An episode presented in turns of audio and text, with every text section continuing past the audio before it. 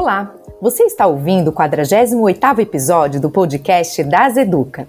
Temos o propósito de transformar a saúde das pessoas e acreditamos que o aprendizado e o compartilhamento de conteúdo, inovações e estudos sejam fundamentais para a realização deste sonho. Acesse o nosso site daseduca.com.br e conheça a nossa programação. Você pode enviar um e-mail com suas dúvidas e sugestões para dasa.educa@dasa.com.br. Queremos ouvir você, para que juntos possamos construir um novo canal com o propósito de gerar e fomentar conhecimento para o setor de saúde. Eu sou a doutora Aline Guimarães e você está ouvindo o podcast da Educa.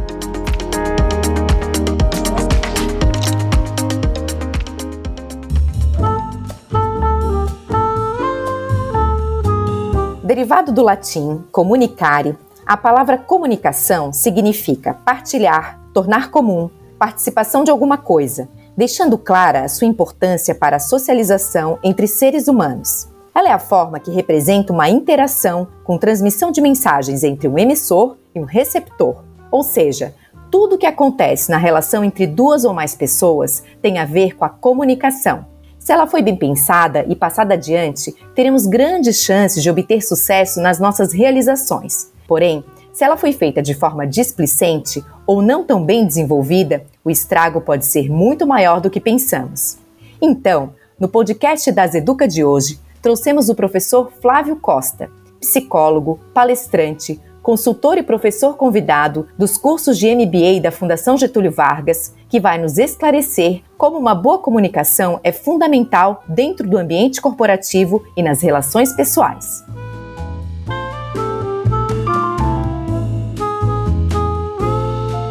Bom, para começarmos, eu acho que você poderia deixar estabelecido aqui para gente qual que é a importância da comunicação no ambiente corporativo. Olá, pessoal. É um prazer comigo estar com vocês, compartilhar um pouco desse nosso nossa experiência, nosso conhecimento. E já vamos começar por essa pergunta fantástica, né? bastante reflexiva. Né? Qual a importância da comunicação no ambiente corporativo? Quando a gente fala de comunicação, nós estamos falando muito mais do que apenas um ambiente corporativo. Né? Claro que nosso foco, nosso público específico aqui da audiência tem a ver com esse mercado, com essa questão das empresas, mas a gente pode abranger um pouco mais essa discussão e falar que a comunicação é a ferramenta necessária da sobrevivência humana. Eu acho que a, a, raça humana ainda existe porque ela se comunica. A gente avisava bem lá atrás: olha, não vai por ali que tem um perigo, pode ter um, um monstro, pode ter um, um leão. Então a gente existe porque a gente se comunica e a gente compartilha as nossas informações. Dentro do ambiente corporativo, do corporativo, a metáfora não é muito diferente, não. As empresas sobrevivem porque de fato se comunicam bem. Aquelas que verdadeiramente não conseguem estabelecer um bom padrão de comunicação estão fadadas ao insucesso, ao fracasso e provavelmente à falência. Tá? É a qualidade da comunicação, seja ela no ambiente corporativo, no contexto profissional ou mesmo na vida, né, na fora do ambiente do trabalho, que verdadeiramente nos garante a sobrevivência. Eu acho que essa é uma reflexão que nem todos conseguem dimensionar. Né? O quanto que a comunicação está presente na nossa vida, no nosso dia a dia e garantindo um padrão de existência da raça humana, que dirá no contexto profissional. Perfeito, professor. E falando agora um pouquinho mais especificamente né, no papel da comunicação na empresa, né? Qual que seria esse papel da comunicação dentro da empresa, indo mais especificamente para esse contexto? No contexto organizacional das instituições, das empresas, a comunicação ela acaba sendo geralmente a ferramenta estratégica de todos os processos. Então vamos lá. Se a gente pensar do ponto de vista estratégico mais elevado, quando a gente comunica, por exemplo, a nossa missão, a nossa visão, os nossos valores, tudo isso precisa ser comunicado. Estamos falando de uma intervenção estratégica que tem a ver com o alinhamento de um propósito de qualquer instituição. Tá?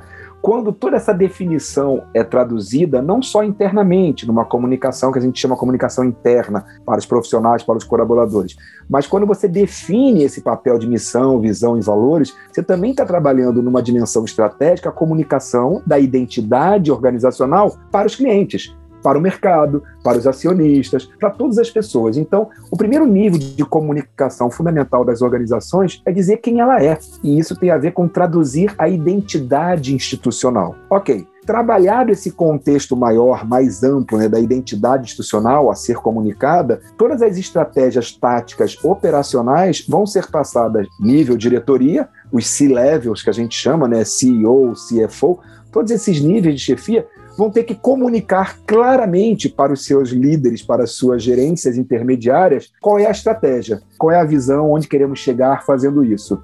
Essa liderança vai precisar traduzir numa linguagem compreensível para o pessoal operacional, que a gente às vezes chama do chão de fábrica, né? O que, que deve ser feito.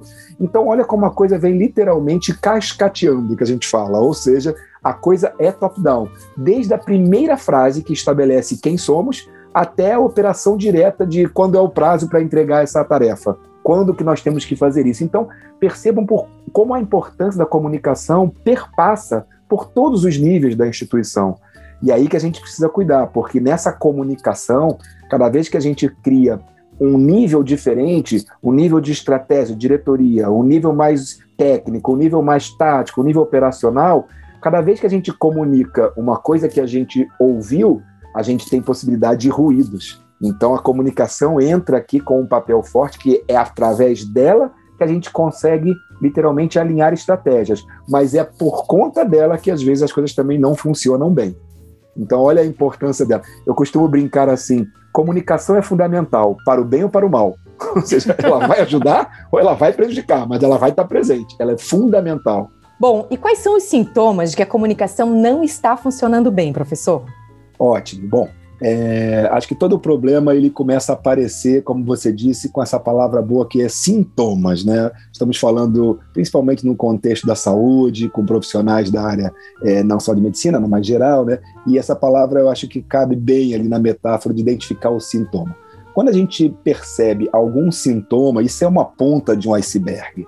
Ou seja, há um sinal começou a ficar visível de que um problema existe. E esse problema geralmente tem uma base, uma base maior. Né?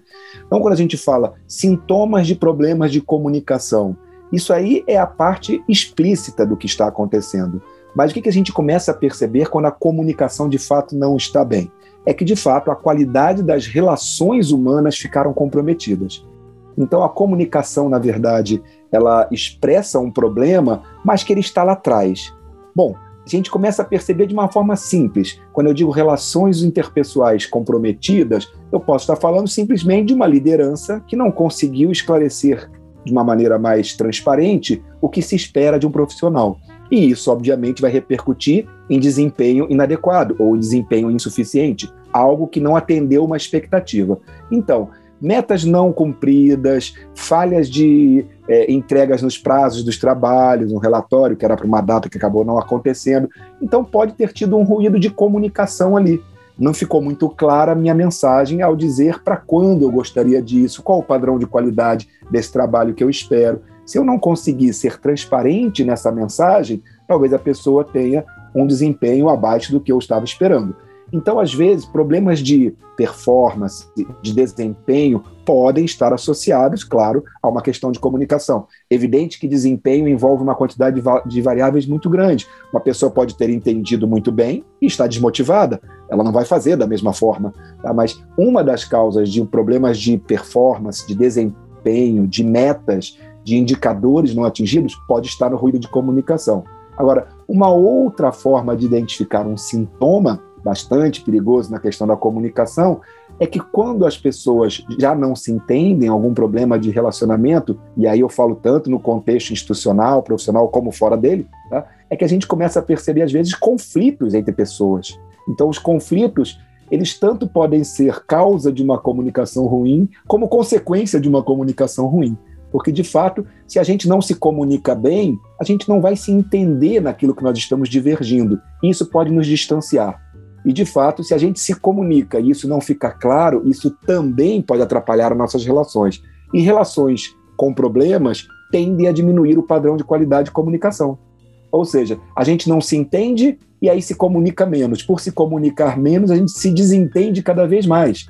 Então, equipes com conflitos, equipes distantes, a gente começa a perceber como um sintoma de que às vezes existe um ruído de comunicação, uma falha ali nesse problema da interação humana. Então, os principais sintomas: queda de desempenho, e conflitos entre as pessoas. Se a gente ficar atento a isso, a gente começa a identificar possíveis fontes de problemas de comunicação. Claro que isso pode repercutir em muitos outros problemas, mas esses dois eu chamaria atenção como sendo os mais estratégicos no que eu diria gestão de pessoas, gestão de equipes. Perfeito, professor. Nossa, enquanto o senhor respondia a pergunta, eu estava aqui refletindo, e a gente, nesse contexto todo de pandemia, a gente está se vendo em situações assim, onde a comunicação, além de, de, de, sempre ter sido necessária, a gente prestar atenção nisso, né, de, de ser fundamental, mas as coisas acontecem muito rápido, a gente tem que se adaptar muito rápido, a gente tem que comunicar aquilo muito rápido. Então tá aí também né, a importância da gente conseguir é, fazer isso de uma maneira bem feita e, e, estar atento a esses sinais, né? Muitas vezes a gente não percebe que que está ali, bem no ponto crucial, assim, que é a origem de tudo. A gente olha muitos sintomas sem olhar para esse ponto que o senhor trouxe de uma maneira fantástica, perfeito. Até completando um pouco esse teu raciocínio, e eu diria que aí está o grande desafio da gente em tempos atuais. A gente vai abordar isso um pouco mais à frente, com certeza, eu acho que vai chegar esse tipo de discussão, mas é um grande desafio, porque a quantidade de informação a ser comunicada hoje, que, que nos são comunicadas, é cada vez maior. É. E quanto mais a gente tem coisas para comunicar, mais a gente diminui a qualidade para aproveitar o pouco tempo. Então a gente tem pouco tempo para comunicar mais coisas. Óbvio que a gente caminha para um risco de ter mais ruídos. Aí a gente se entende menos. A gente tem que explicar uma coisa muito importante e faz isso em duas linhas de WhatsApp. Uhum. Se era para ser tão importante, não bastava ser duas linhas de WhatsApp, mas a gente não tem nem tempo, porque outras mensagens chegaram, outros compromissos. Então, diminuir a qualidade da comunicação pela urgência do tempo das informações que circulam é uma crise grave de entendimento humano, né, das relações é. humanas. E não é incomum, assim, a gente ouvir falar, ai, puxa, perdi esse e-mail, eh, passou despercebido, deixei para responder depois aquele WhatsApp, e a coisa se perde, né, realmente. Bom, e a gente está falando aqui de pandemia, a gente está falando, né, já está começando a dar esse, é, esses passos aqui. É, com a chegada da quarta revolução industrial, a forma como a gente se comunicou já começou a mudar, e agora com a pandemia a gente viveu praticamente cinco anos em um, tudo se acelerou, né, e a gente está se transformando em seres híbridos, né? A gente vive um pouco no mundo virtual, um pouco no mundo presencial, no mundo físico, né? E algumas vezes até algumas pessoas vivendo mais no virtual até do que do presencial e, do, e nessa questão física, né? E com isso, quais são os desafios da comunicação nessa era mais digital? Vamos lá. Quando a gente fala em comunicação, é, o grande desafio é estabelecer uma boa dose daquilo que é necessário de comunicação verbal e de comunicação não verbal. Porque toda comunicação ela tem esses dois componentes, né? Quando eu me refiro à comunicação verbal, eu estou falando do uso da palavra. E a palavra a gente tanto pode fazer conversando como escrevendo. Um e-mail, a mensagem está usando palavra, né? A gente lembrar da Bíblia, que falava no início era o verbo, né? Esse verbo que a gente fala da comunicação verbal. Eu acho até interessante quando algumas empresas citam assim: olha, você cometeu uma falha e eu já fiz uma advertência verbal. Na próxima eu vou escrever. Não, ele vai continuar fazendo verbal, porque o que ele quer dizer é que verbal ele está falando, mas escrever também é verbal. A questão da comunicação verbal, essa nem me preocupa muito na interação humana, porque na palavra a gente às vezes escolhe uma outra, tá fazendo um e-mail, não, peraí, que essa palavra tem um sentido meio ambíguo, é melhor eu substituir. A gente cuida com mais facilidade a comunicação verbal, a gente escolhe melhor a palavra. Se eu disser uma palavra aqui que não fica bem no contexto, eu posso dizer, peraí, deixa eu explicar isso de uma forma diferente. Aí eu mudo as palavras o problema não está na comunicação verbal. O grande problema da interação humana está na comunicação não verbal. É aquela que a gente se comunica sem usar palavras. Então, estou falando de postura do corpo, gestual, expressão facial, o tom de voz que eu estou falando, tudo isso de fato interfere e muito na qualidade da mensagem. Alguns autores apresentam como pesquisa de que essa comunicação não verbal ela chega a ser responsável por quase 90% da mensagem que a gente transmite. Eu estou querendo dizer exatamente isso, que quando você conversa de maneira informal com alguém, você presta muito mais atenção não no que a pessoa diz, mas no como ela está dizendo aquilo. Então eu posso usar aqui, aproveitar que nós estamos com um canal por áudio, eu posso usar uma linguagem não verbal, às vezes no meu tom de voz. Eu posso dizer para vocês: esse nosso podcast está muito interessante. Agora eu posso dizer com a mesma frase: esse nosso podcast está muito interessante. Eu mudo completamente o entendimento da minha comunicação. porque a palavra que foi dita, a frase era a mesma, mas a entonação, o gestual, e vocês, mesmo sem me ver, conseguiram imaginar a minha cara feliz ao dizer a segunda frase. Então, essa é a que nos preocupa, porque essa comunicação verbal, além de muito presente, além de muito marcante, ela não é tão controlada. E aí vive um grande perigo, quando eu não percebo a mensagem que eu estou dando com o meu corpo. Às vezes, numa reunião de trabalho, a pessoa dá uma notícia, por exemplo, vamos ter que aumentar a nossa meta mensal de produtividade. Aí alguém faz uma cara feia né, na reunião porque não gostou muito daquela meta nova. Aí um gestor diz: O que, que houve? Você não gostou da minha mensagem? Ele diz: Mas eu não falei nada. Falar não falou, mas a sua expressão denunciou que você não gostou do que eu comuniquei. Então a gente não controla e sequer percebe que a gente está enviando muita mensagem não verbal no jeito de se vestir, na forma de se portar, é um braço cruzado, é uma maneira mais defensiva, corporal, e isso está comunicando. Então, quando a gente fala dos perigos dessa comunicação, esses tipos de comunicação dentro das tecnologias, que foi a sua pergunta bem específica, é que a gente precisa entender esta nova linguagem neste novo canal. A gente agora tem recursos para se comunicar de maneira digital e são muito bons. O problema é que alguns deles excluem a capacidade de gerir a parte não verbal da comunicação. Então, quando a gente às vezes lê um e-mail, você pode interpretar que ele está brabo, que ele está com raiva, que ele está gritando. E, na verdade, não era isso, ele apenas esqueceu o caps lock, o maiúsculo das palavras ali. E ao invés dele simplesmente onde está o relatório, sair com letras minúsculas, saiu onde está o relatório com letras maiúsculas. E você interpretou que aquilo foi um grito, uma cobrança. Ou seja, a gente não pega o tom da conversa. E-mail não tem tom, né? Mesma coisa nos grupos. Eu, por exemplo, prefiro sempre mandar mensagens quando eu uso o WhatsApp por voz, porque a pessoa entende que foi uma brincadeira, entende o tom de ironia, entende o tom do humor, porque no texto escrito a gente vai se desentender. É, e é curioso, porque os recursos de tecnologia hoje para se comunicar são muito grandes.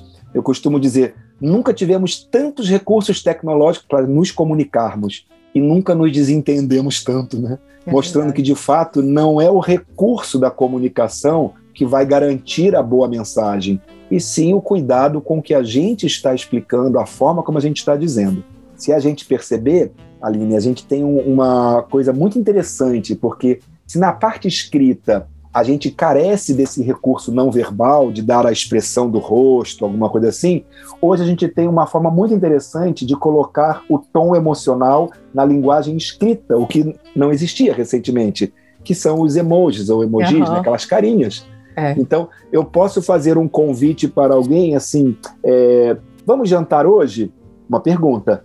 Agora eu posso botar vamos jantar hoje, interrogação, e um olhinho piscando depois eu acho que esse convite é um pouco maior do que um simples jantar, porque aquele, aquela piscadinha depois já deu outro tom para a comunicação. Tá? Então a gente pode e deve abusar dos emojis porque eles trazem em si um componente muito interessante na linguagem escrita, que é a expressão emocional da pergunta, do comentário, tudo isso. Mas nunca é demais lembrar que isso não é um recurso das tecnologias modernas o alfabeto egípcio já usava figurinhas. Se a gente pensar, a escrita de milênios atrás já usava imagens para se comunicar. A gente só está resgatando isso. Nossa, professor, e se a gente for pensar, o próprio WhatsApp não é tão antigo assim, né? A gente uhum. se tornou um meio de comunicação muito difundido, que a gente usa demais. E, e eu, eu, assim, claro que a gente vai aprendendo usando, depois de algumas experiências, assim, tem alguns assuntos que eu não trato por WhatsApp de jeito nenhum, né? Vamos ter essa conversa presencial, vamos falar por telefone, né? Porque realmente, e, se a gente fizer um paralelo assim, a gente nunca que encontrando uma pessoa, tu não vai perguntar um oi, tudo bem? A conversa por WhatsApp já vai pá, né? Direto ao assunto, assim. Não se pergunta se está tudo bem, não se deseja um bom dia, boa noite.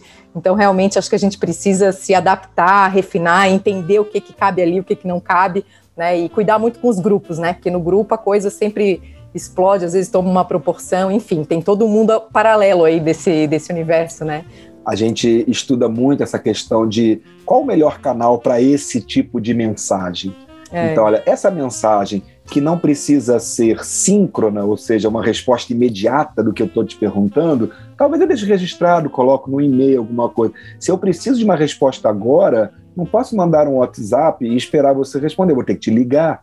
Então uhum. veja que a gente às vezes escolhe mal o canal em função da natureza da mensagem que a gente está querendo transmitir.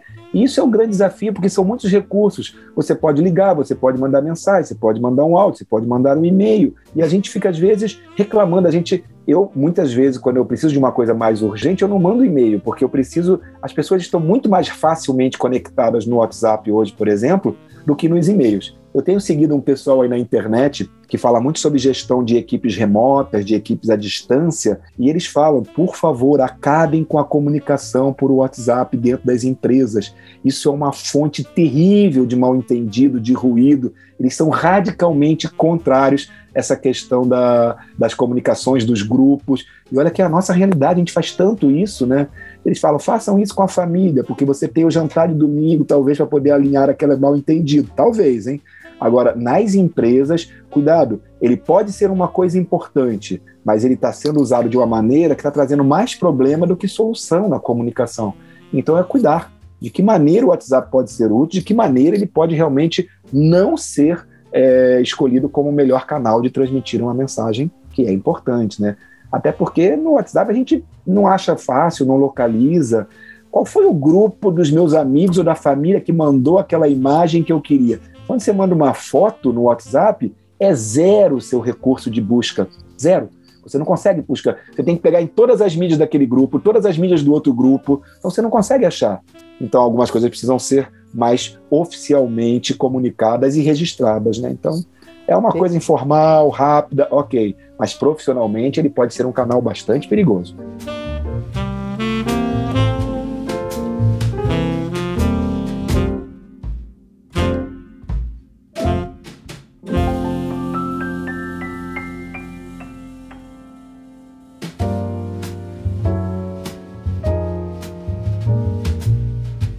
Quem acha que a preocupação com a comunicação é algo que começou recentemente com a globalização e o mundo cada vez mais conectado está totalmente enganado. Para você ter um exemplo, no final do século retrasado, um acadêmico chamado Ferdinand de Saussure se aprofundou na forma como as pessoas passam e recebem mensagens, sejam elas faladas, escritas ou através de gestos e sinais.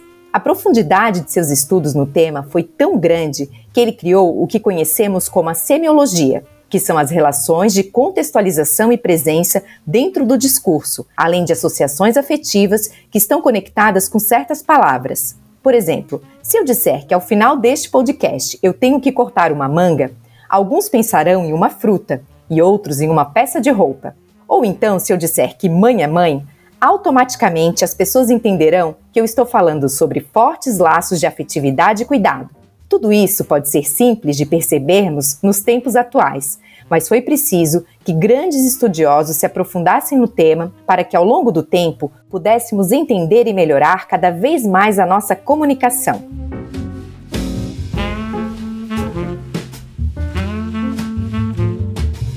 Bom, com a pandemia, além dessa introdução forçada ao mundo digital, né, nós também tivemos o efeito do home office.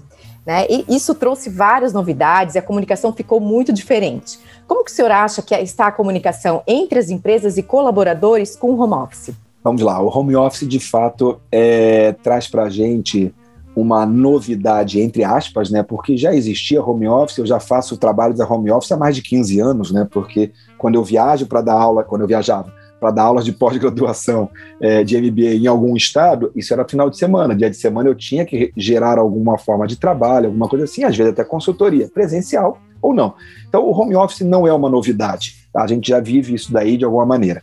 A questão é que as empresas agora passaram a adotar esse modelo, migraram para esse modelo de uma forma intempestiva, ou seja, a gente precisou adotar isso daí por força, né, em função da questão da pandemia. E o que eu vejo de grande dificuldade nas empresas hoje é que é, a forma de trabalhar mudou muito a gente saiu desse ambiente físico, do contato direto, do olho no olho, de perceber no seu rosto se você gostou ou não gostou da brincadeira que eu fiz naquele ambiente de trabalho, e agora a gente ficou distante fisicamente. Tá?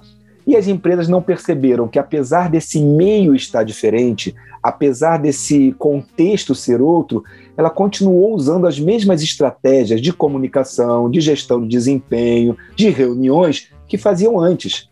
Ou seja, se o mundo é novo, os recursos precisam ser novos. As tecnologias estão diferentes e as nossas estratégias de gestão de pessoas, de comunicação, de fazer reunião, precisa mudar também. Senão a gente não migra efetivamente para esse novo mundo.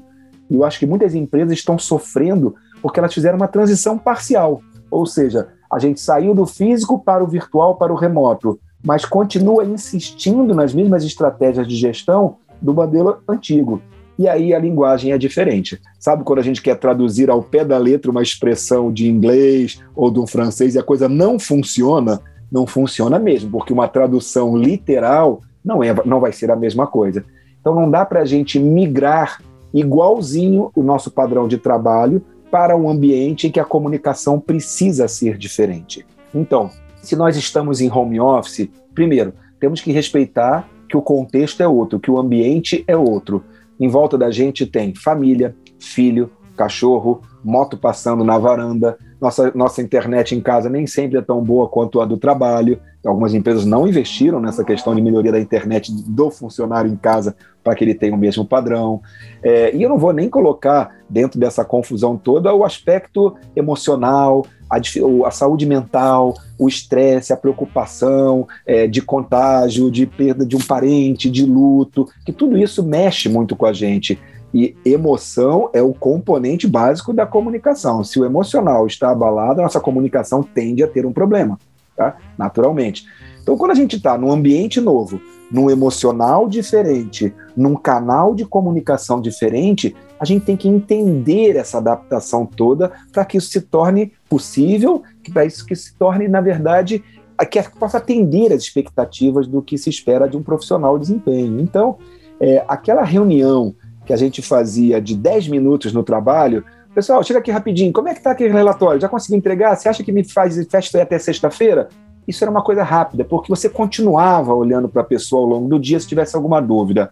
Agora não. A gente hoje aconteceu isso comigo. Às duas horas da tarde, eu mandei um boleto que eu tinha acabado de pagar para minha secretária colocar lá no, na, na, tabela dela, no Excel, de que aquele boleto do dia 2 foi pago. E às duas horas da tarde eu mandei o comprovante.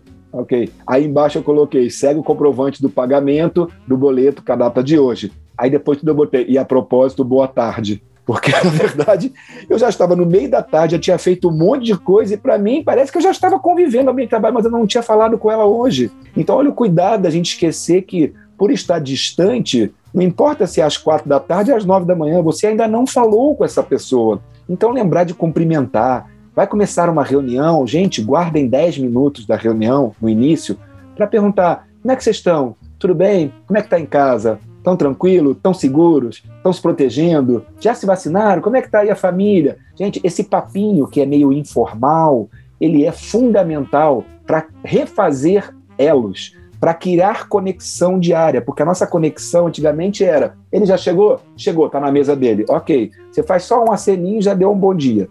Agora, quando você precisa de alguma coisa, você chama de novo, ele vem aqui na sua mesa e responde. No virtual, não.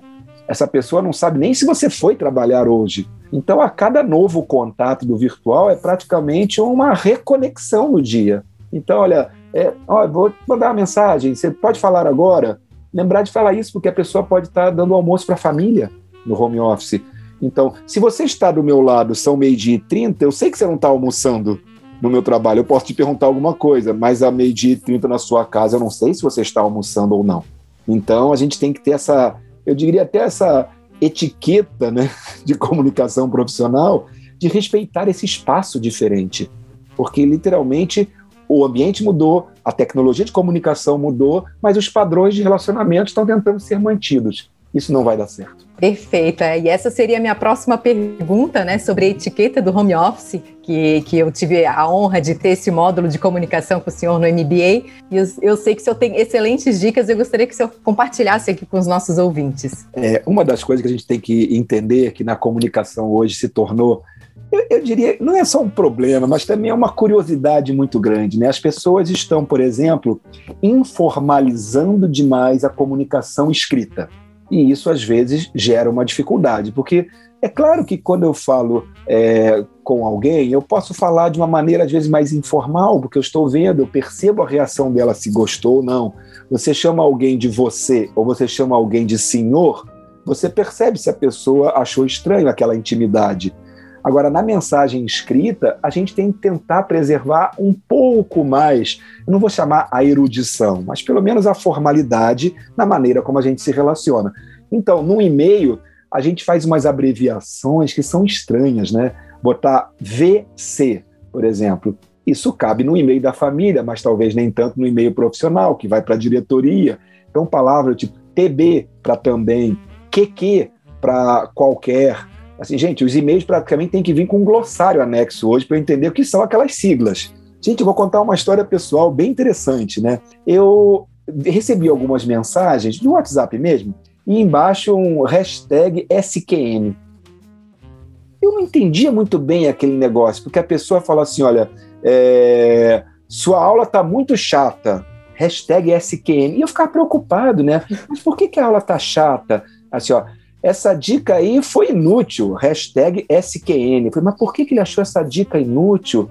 Até eu descobrir que esse SQN significa o contrário do que eu disse, que é um hashtag só que não, tá? Assim, gente, isso é uma linguagem que não está no dicionário, não é popularizada para todo mundo, para todas as gerações.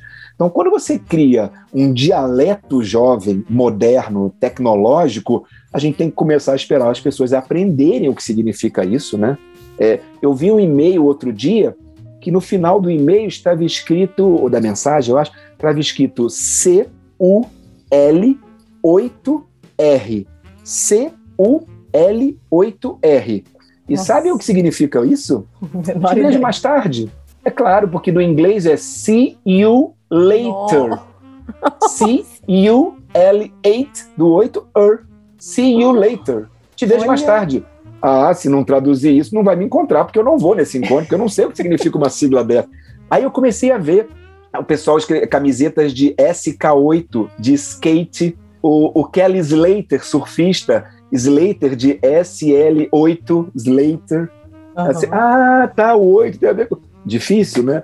Então, veja, quando a gente cria essa comunicação que precisa de fato ser rápida, porque a gente tem muita coisa para transmitir, mas a gente se torna muito informal, isso é um perigo. É um perigo porque é, as tecnologias nos impuseram uma velocidade de comunicação que o risco do desentendimento é muito grande.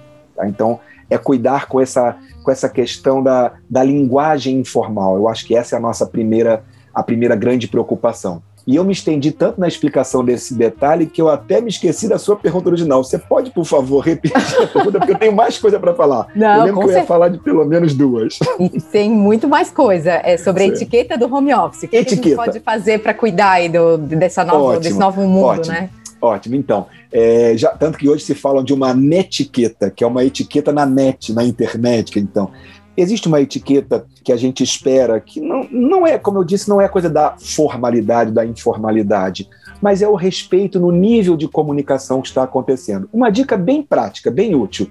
Uma pessoa manda uma mensagem para você, por exemplo, por e-mail, e no final ela se despede, ok? É, atenciosamente. Aí você responde o e-mail e, e, e conclui no final: beijos. Não, gente. Escreve a sua resposta antes de fechar, verifica como ele se despediu e se despede da mesma forma. Isso é um padrão básico de etiqueta de comunicação empresarial, profissional. Uma pessoa fala atenciosamente, eu não posso responder beijos ou abraços no final, entendeu? É, assim como acontece, a pessoa dizer terminou como abraços, ok, eu posso respeitar e manter aquele abraço, embora não tenha gostado muito daquele padrão de intimidade mas eu vou respeitar esse nível, porque também é estranho. A pessoa fala beijos, aí você responde atenciosamente. Às vezes o teu e-mail está preparado para colocar isso automático. Uhum. Então, é perceber qual o nível de, de intimidade que essa comunicação está acontecendo. E aí vale para a comunicação escrita ou para a comunicação que a gente está fazendo, senão a gente realmente tem uma, uma forma inadequada.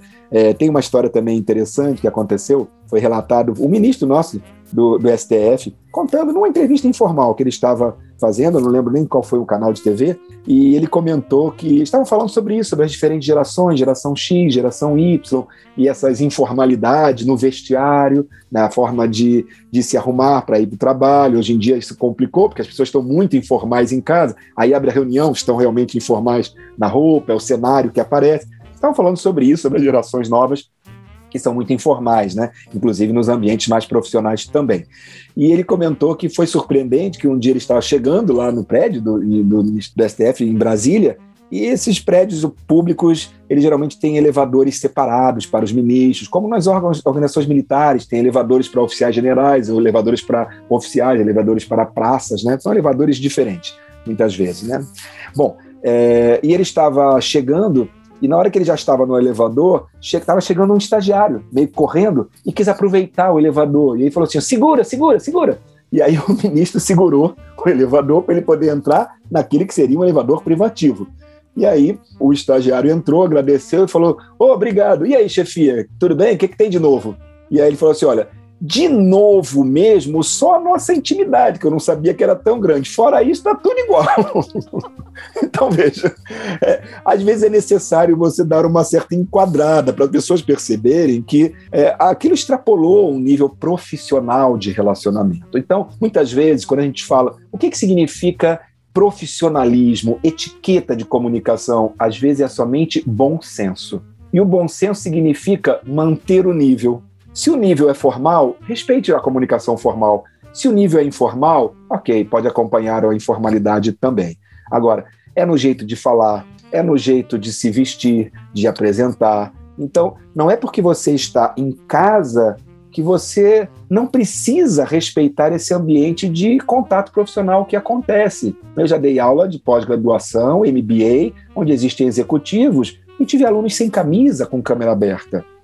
Assim, ó, eu não posso dizer veste a camisa. Ele está na casa dele, gente. Eu estou invadindo a casa dele para dar uma aula, por exemplo. Mas é esperado que a pessoa respeite. Qual é o bom senso? Você iria para uma aula de pós-graduação sem camisa? Não. Então coloca uma camisa. A minha esposa é psicóloga. Ela atende online. Ela se arruma, ela se pinta. Tudo bem que a câmera vai estar sempre ligada, ok? Mas ela coloca perfume. Eu falei, você vai colocar, eu eu passando do dia o perfume, você vai colocar um perfume para atender online? Ela, claro. Isso é um respeito a mim, eu estou me, eu estou, eu estou me preparando profissionalmente para atender. Talvez são coisas que parecem detalhes, parecem desnecessárias, mas isso mantém a boa qualidade da relação humana. Então, a etiqueta está nisso. Cuidado com a imagem que você passa, é claro que a gente não vai, é, muitas vezes, colocar aquele sapato de bico fino, de salto alto que te incomoda, só porque o pé não vai aparecer. Mas pelo menos alguma coisa que respeite aquele, aquele ambiente, é o setting profissional que tem. O que, que você tem aparecendo atrás de você? Não é muito possível de mostrar? Use um filtro, use um, um, uma tela artificial aqui, um pano de fundo virtual para fazer isso, não há nenhum problema. Então, literalmente, respeitar esse padrão de relacionamento que se estabelece. Fundamental. Perfeito. Excelentes dicas, professor.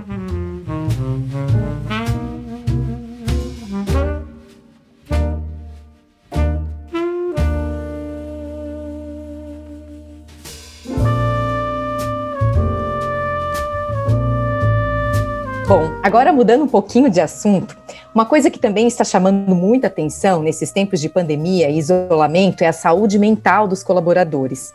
Né? E já estamos falando de comunicação no ambiente corporativo. É, eu queria saber o que, que as empresas e colaboradores devem fazer para criar uma comunicação não violenta. Vamos lá. Comunicação não violenta virou um, uma, não quero dizer moda, porque a palavra fica muito pejorativa, né? vamos corrigir essa comunicação verbal que possa ser inadequado, mas ganhou muito destaque atualmente. É, a comunicação não violenta veio dessa, da proposta teórica é, do Marshall Rosenberg, que traz essa, essa visão de que a linguagem precisa ser muito cuidada, justamente porque, sem perceber, a gente pode estar ofendendo, agredindo, então, quando a gente fala de uma comunicação violenta, não é simplesmente um xingar. Às vezes, o tom da voz, a altura, tudo isso pode criar um, um, que a gente chama do ruído da comunicação. Quando eu digo ruído, eu não estou falando do barulho, eu estou falando de uma barreira, de um filtro, algo que impede a boa mensagem de chegar ao seu receptor, né? Bom, então essa chamada comunicação violenta é algo que extrapola o limite, que rompe a barreira do respeito, que pode ofender, e isso vai muito mais do que usar palavras politicamente corretas, né? Às vezes as palavras podem estar adequadas, mas o contexto que ela está sendo usada, o tom que ela está falando, tudo isso pode ser agressivo, violento, né? E as pessoas estão muito atentas a isso, porque esse tipo de comunicação que ofende, que agride, que é violenta, mesmo sem ser é, vulgar, ela pode ser violenta porque é dura, né? essa, a palavra pode ser dura, tem sido uma, uma constância na discussão sobre qualidade de relacionamentos humanos. Muito além desse ambiente do, do mercado, do, do, do espaço corporativo. A gente fala de comunicação não violenta dentro da família, é de pais com filhos, a gente fala com colegas, em qualquer contexto onde pessoas se comuniquem, ou seja, no mundo inteiro. Então as empresas começaram a perceber e estão criando estratégias, por exemplo, para capacitar as suas lideranças a perceberem o padrão de comunicação que estão estabelecendo com suas equipes, para que geralmente isso não seja mais um elemento complicador, sobretudo nesse momento de pandemia, em que as pessoas já estão sensíveis, vulneráveis, sofrendo. E para que, que eu vou trazer mais esta variável que verdadeiramente não colabora no sentido de tornar um profissional mais produtivo, por exemplo, né? É assim, poxa, já estou chateado, estou incomodado, não estou num espaço adequado, estou me adaptando aqui, e ainda vê aquela cobrança de uma forma tão agressiva do relatório. Então, acima de tudo, o oposto dessa comunicação violenta, na verdade, recai na palavrinha mais antiga que a gente já vem falando desde antes da pandemia: empatia ou seja, essa capacidade de você se colocar no lugar do outro para enxergar, será que isso seria bom de ouvir? Será que ele gostaria de ouvir isso? Ou seja, é a própria capacidade empática do ser humano que pode resolver o problema da comunicação quando ela de fato está violenta. Tá? Então, pensar uma comunicação não violenta hoje é pensar o padrão de saúde mental que os profissionais precisam ter para que esse ambiente seja agradável, para que esse espaço seja favorável e que, obviamente, conduzam as pessoas a um profissionalismo mais eficiente, que é o que se espera. E o próprio profissional também quer fazer um bom trabalho, né? Mas será que o contexto, esse clima está favorecendo para esse cenário todo? É, recentemente eu já tive informações, eu trabalho muito com psicologia positiva, gosto muito disso, a gente pode até falar um pouco disso também, né? Mas é, na psicologia positiva, a gente fala muito dessa importância do que eles chamam da felicidade no trabalho, ou bem-estar no trabalho, né? E hoje, você sabia que muitas empresas estão criando já o cargo de Chief Happiness Officer, ou seja, igual a gente tem o CEO, agora tem o CHO, né? Não é só, que é o Chief Happiness Officer, é o chefe de, de gerente de felicidade do escritório essa pessoa ela está ali para cuidar de que esse ambiente seja bom, seja agradável. E muito disso passa pela qualidade de uma boa comunicação. Porque é nessa Sim. comunicação que a gente vai gerar esse clima agradável para, evidentemente, a gente se relacionar bem. Né? É, o professor mencionou a questão da empatia, né? Isso, isso seria um elemento da comunicação positiva? Eu, é, o que tem se falado bastante aí dessa questão da comunicação positiva, e até complementando aqui, eu já ouvi falar até no, no Happiness Skills, né? Fazendo uhum. um gancho aí com, com esse. Sim, das habilidades, esse... né? Isso, acho. Sim. É... É, é, eu, realmente, sou muito suspeito, né? Eu tenho já há quase sete anos trabalhado de forma muito intensa com essas estratégias da psicologia positiva que falam basicamente, o resumo maior da psicologia positiva é estudar e entender cientificamente o que é felicidade, sem cair no senso comum, na coisa da autoajuda, não. É felicidade do ponto de vista científico, o que provoca isso? É um estado de flow, tem a ver com os hormônios, tem a ver com o prazer de fazer uma atividade agradável. Então eles estudam isso de uma maneira neuropsicológica muito intensa, né?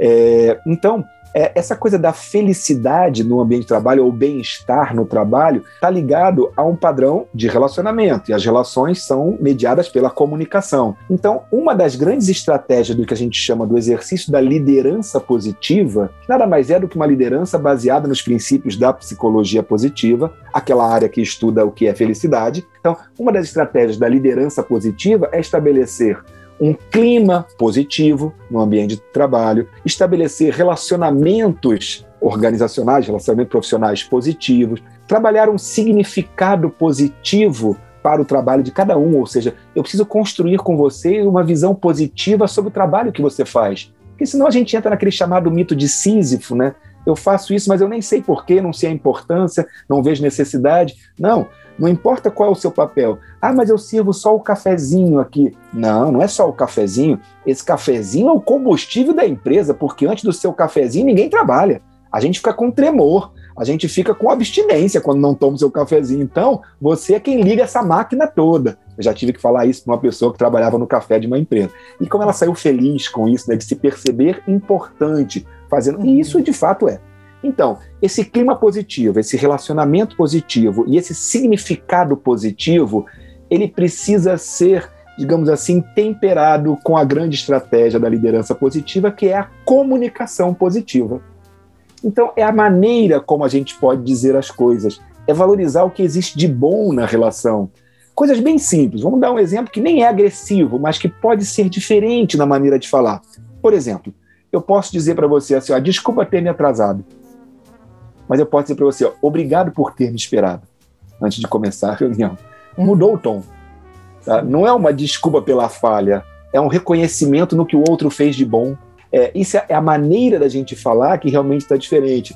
Dentro do, das famílias, por exemplo, a gente fala da comunicação positiva, é, não só nesse ambiente de trabalho, claro, mas na família também existe, porque assim como tem liderança positiva, existe uma outra área que fala de parentalidade positiva, que são os pais educando os seus filhos com base na psicologia positiva, né?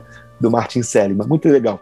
E aí você pode dizer assim: olha, quem não arrumar o seu quarto vai ficar de castigo. É, um, é uma comunicação pela punição, né? Violenta. Eu posso dizer assim: olha, estou chegando para fazer cosquinha em quem não arrumou o quarto. Aí as crianças correm, fazem aquela coisa, e ele vai fazer cosquinha na gente. Eu estou educando, eu estou criando um padrão de comportamento que eu espero entre aspas, eu estou mandando da mesma maneira arrumar o quarto, mas a minha comunicação é diferente. Se eu disser, uhum. vou fazer cosquinha, estou chegando aí, vou fazer cosquinha quem não acabou. É diferente de quem não acabou vai ficar de castigo. Olha como a gente muda a estratégia da comunicação, consegue o mesmo resultado sem comprometer a qualidade da relação.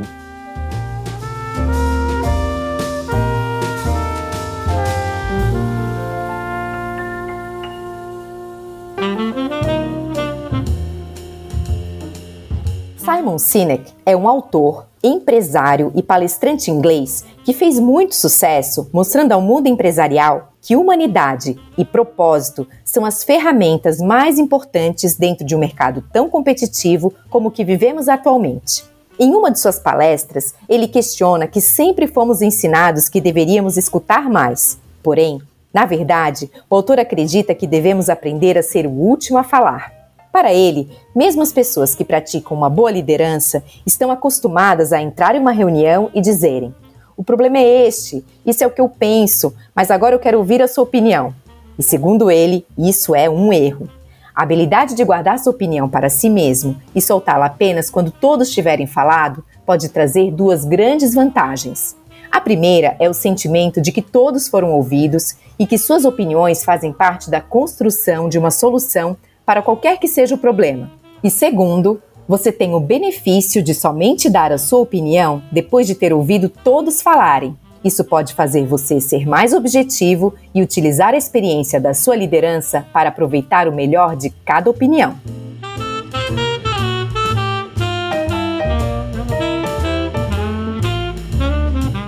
Bom, professor, e além dessa comunicação violenta, né, que pode prejudicar o clima organizacional, tem outra, que, outra questão que o senhor até já mencionou, que é a questão do ruído, né, que eu já aprendi que a gente nunca consegue eliminá-lo, mas que a gente consegue minimizá-lo. Existem maneiras da gente minimizar esse ruído? Com certeza. É, a gente, quando fala do ruído da comunicação, não é o barulho que está acontecendo no prédio ao lado, né? é, é o filtro, é a barreira, como eu disse. Qualquer coisa. Se eu falo ABC e você só entende só AB, houve um filtro, porque na verdade o C não passou e isso pode comprometer a qualidade da comunicação e trazer um grande prejuízo no todo, né? no entendimento, no desempenho, todas essas coisas. Então, existem vários tipos de ruídos de comunicação. E o que surpreende as pessoas é quando eu explico isso nas aulas, de que o ruído é um componente da comunicação. A gente sempre pensava o emissor, o receptor e a mensagem. Não, o canal também faz parte do processo de comunicação, assim como o ruído faz parte. Por quê? Porque quando a gente vai estudar os tipos de ruído, a gente se convence de que jamais vamos tirar o ruído das comunicações. Sempre haverá algum nível de ruído. Existem uns livros no mercado assim com a capa, Como eliminar o ruído de comunicação na sua empresa. Nem compra, porque com esse título já perdeu credibilidade. Você jamais vai tirar. O que a gente faz é mitigar os efeitos do ruído, é minimizar o prejuízo que os ruídos podem causar. Por exemplo, um tipo de ruído, como nós já falamos aqui, é o estado emocional de quem fala ou de quem recebe a mensagem. E isso pode alterar e distorcer. Se você não está num bom dia, eu te peço uma coisa, você já se ofende com aquilo. Como é que eu vou eliminar o estado emocional de quem fala ou de quem recebe uma frase? Não tem como. Outro problema típico num país tão grande é a questão do significado das palavras. Nós estamos num país com uma dimensão continental e que a gente só fala português. A princípio é só o mesmo idioma, se você for uma Espanha que tem o tamanho de Minas Gerais, você ali tem um, um, espanhol clássico que a gente conhece em Madrid, você tem um basco no norte, você tem um catalão no leste, um país do tamanho de Minas Gerais com três idiomas completamente diferentes. O Brasil é só português, mas num tamanho desse é inevitável que algumas expressões, algumas palavras no sul não vão ser jamais entendidas no norte, no nordeste, que dirá, até mesmo aqui no Sudeste, eu que sou do Rio de Janeiro, tive alguma dificuldade quando cheguei a Santa Catarina para entender palavras que são muito regionais. Então não tem como você eliminar isso. O cuidado é, veja se você não está usando uma expressão que é muito local, que é muito regional, porque as pessoas podem ter dificuldades para entender isso. E assim a gente poderia dar milhões de exemplos de expressões engraçadas até. Né? É evidente que outros aspectos da comunicação, e esse muito me preocupa, é, por exemplo, o fato de que as pessoas não são transparentes ao se comunicar. Elas dizem sim, mas na verdade elas queriam dizer não. Elas falam um sim meio sem graça, um sim meio amarelo, porque a vontade delas era de negar. De, se eu pedir, por exemplo, assim a um, a um gestor, né? É, olha, quinta-feira, amanhã por acaso, quinta-feira, né? É o feriado, não sei quando vocês vão estar ouvindo isso, mas amanhã de fato, vai ser um feriado aqui de Corpus Christi, né, de junho, que nós estamos aqui vivendo, dia 3 de junho. Bom, algumas pessoas poderiam pedir ao seu gestor: olha, eu sei que sexta-feira não é o feriado, feriado de Corpus Christi é só na quinta, mas eu gostaria de emendar, imprensar, e depende do estado que vai ouvir essa mensagem, é uma outra coisa, né? Enforcar, no Rio de Janeiro é enforcar o feriado. É quando a gente estica o feriadão e falta na sexta-feira. A pessoa pode dizer, eu queria é, emendar o feriado aqui de quinta com sexta, não vir trabalhar na sexta-feira, tudo bem? Aí o gestor fala, e é, tem feriado agora na quinta, né? Pois é, nem estava lembrando. Não, tudo bem, vai lá, vai lá. Feriado então para você, na sexta-feira você não vem, né? É, tudo bem. É que eu estava pensando, já que vai ser feriado, você podia aproveitar para me ajudar a colocar em dia aqueles relatórios que estão atrasados. Eu só, esse material está tudo com você. Eu não tenho como acessar isso daqui sem a tua presença, né? Agora seu pedido me quebrou as pernas, mas tudo bem, vai lá, faz o teu feriado que eu vou dar um jeito aqui. Se Deus quiser, ele há de me ajudar e eu vou achar uma solução para essa sua ausência aqui a pessoa não sabe se isso foi um sim ou se foi um não. Ele disse sim, mas ele fez uma demonstração que parecia. A gente faz muito isso.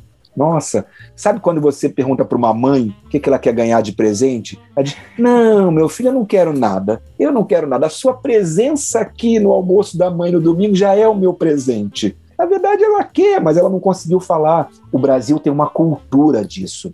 A gente é. não consegue ser tão transparente assim ao dizer as coisas. Sim é sim, com a voz e com o corpo. E não é não, com a voz e com o corpo. Então a gente precisa cuidar com esse ruído de dizer um sim. Aí a pessoa faz o feriado. Quando volta na segunda, Poxa, mas você emendou o feriado mesmo, né? Ué, eu pedi, você disse que sim, eu falei que sim, mas era para você ter visto que eu não estava gostando daquele pedido. Ah, eu não vi o seu não verbal, eu preferi ficar com o seu verbal porque era meu interesse fazer o feriado. Então, olha, de fato, eu não estava lembrando do feriado. Se você puder tirar isso no outro dia, seria melhor, porque sexta-feira vai ter pouco atendimento, a gente pode botar algumas coisas que estão atrasadas em dia. Se não tiver jeito, tudo bem. Eu vou ter que administrar o fato de você não estar com a gente na sexta-feira. Mas o melhor para mim seria um outro dia. Vamos conversar sobre isso? Agora a gente diz um sim e fala um não. Sabe, situações informais, quando você diz, posso pegar essa última batatinha frita aqui que sobrou?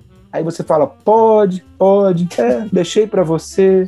Aí você, na verdade, você também está de olho, mas eu poderia ser transparente. Não, vamos dividir essa última, esse último bifinho, a última fatia da pizza também, que eu também queria. A gente fala um sim, mas a gente queria dizer não. A gente fala um não, mas a gente queria dizer sim. Isso é um ruído terrível da comunicação. A gente chama de duplo vínculo, porque uma mão prende e uma mão solta. Você não sabe se pode ou se não pode, né? E por último, eu acho que nunca é demais lembrar que as pessoas percebem as coisas de forma diferente alguns gestores falam assim: junta todo mundo aqui eu quero falar de uma vez só, igual para vocês entenderem da mesma maneira. Jamais você consegue administrar isso. Legal você não ter colocado intermediários. Você está dizendo para todo mundo ao mesmo tempo, com a sua linguagem verbal, com a sua linguagem não verbal. Mas como é que você pode garantir o estado do outro que está te ouvindo? Ele está bem? Ele dormiu bem? Ele tomou um calmante? Ele está abalado emocionalmente? Então as pessoas interpretam. Isso é uma situação muito fácil de se exemplificar. Às vezes você sai de uma sala de aula e diz que aula boa é essa que o professor deu hoje? Aí o colega, e eu não gostei não. Inclusive achei bastante chata. Mas como assim? Foi a mesma aula com o mesmo professor? Como é que um gostou e o outro não gostou? É porque as pessoas percebem as coisas de forma diferente. Só por esses quatro exemplos eu posso dizer que jamais tiraríamos o ruído de uma comunicação. Então é cuidar. A palavra que você está usando, será que todo mundo entende? E acima de tudo, pede um feedback. Você entendeu o que eu falei? Você ficou claro para você? E não basta dizer sim, entendi, porque eu não sei o que ele entendeu, né? Vamos conversar. Veja se você entendeu, tira alguma dúvida, me explica melhor aí o que eu falei para ver se você compreendeu. A gente tem que garantir essa qualidade. E isso a gente faz na interação, gerindo os ruídos, né?